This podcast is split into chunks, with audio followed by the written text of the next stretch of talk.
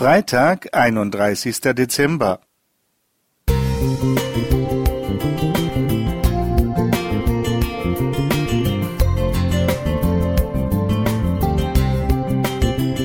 Ein kleiner Lichtblick für den Tag.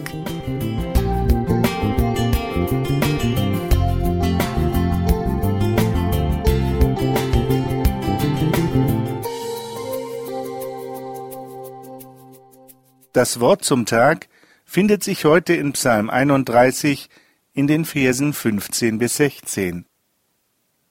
Ich aber, Herr, hoffe auf dich und spreche, du bist mein Gott.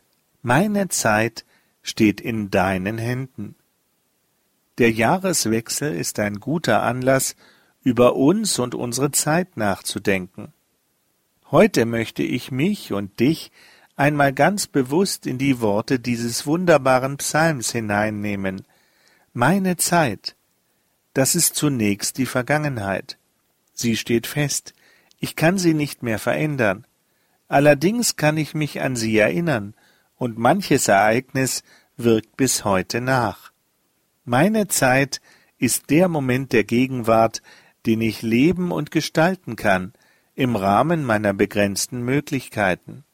Meine Zeit ist die Zukunft, die ich zwar planen kann, die aber dann doch oft anders kommt als gedacht. Es ist sicherlich treffend zu sagen, meine Zeit, das ist mein Leben. Deine Hände, Jesus, das sind nicht nur deine physischen Hände, die sind vor allem deine guten Taten. Deine Hände, die sich ausstrecken und einladen.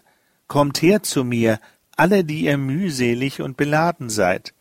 So Matthäus 11, Vers 28. Deine Hände, die Leiden heilen und gebrochene Menschen aufrichten. Deine Hände, die Brot und Wein teilen. Deine Hände, die durchbohrt und die Schuld der Welt, auch meine Schuld tragen. Deine Hände, die Trost spenden und Vergebung zusichern, die berühren und die segnen.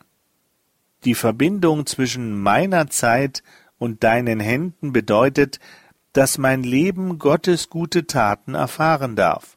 Trost, Heilung, Vergebung, Sinn, Halt, Befreiung und Frieden. Bemerkenswert finde ich, in welcher Weise der Satz in Vers 16 formuliert ist. Er spricht aus der Perspektive des Menschen, und dieser Mensch spricht zu Gott. Es ist nicht etwa umgekehrt, dass Gott verkündet, Deine Zeit, mein Freund, liegt in meiner Hand, falls das noch nicht klar ist. Dieses Recht hätte Gott, aber er belehrt und gängelt mich nicht, er überlässt es mir, mich auf ihn einzulassen. Es liegt bei mir anzuerkennen, du bist mein Gott. Wenn ich dies ausspreche und damit Gottes Wirken in meinem Leben zulasse, dann darf ich seine guten Taten, sein großes Ja an mir erfahren. Dieser Satz ist deshalb mehr als ein Ausdruck von Hoffnung. Er ist ein Bekenntnis, er ist ein Gebet, ein Gebet, mit dem ich Gott mein Leben anvertraue. Dies sollten wir jeden Tag tun, vielleicht aber auch ganz besonders am Übergang von einem alten in ein neues Jahr. André Zander.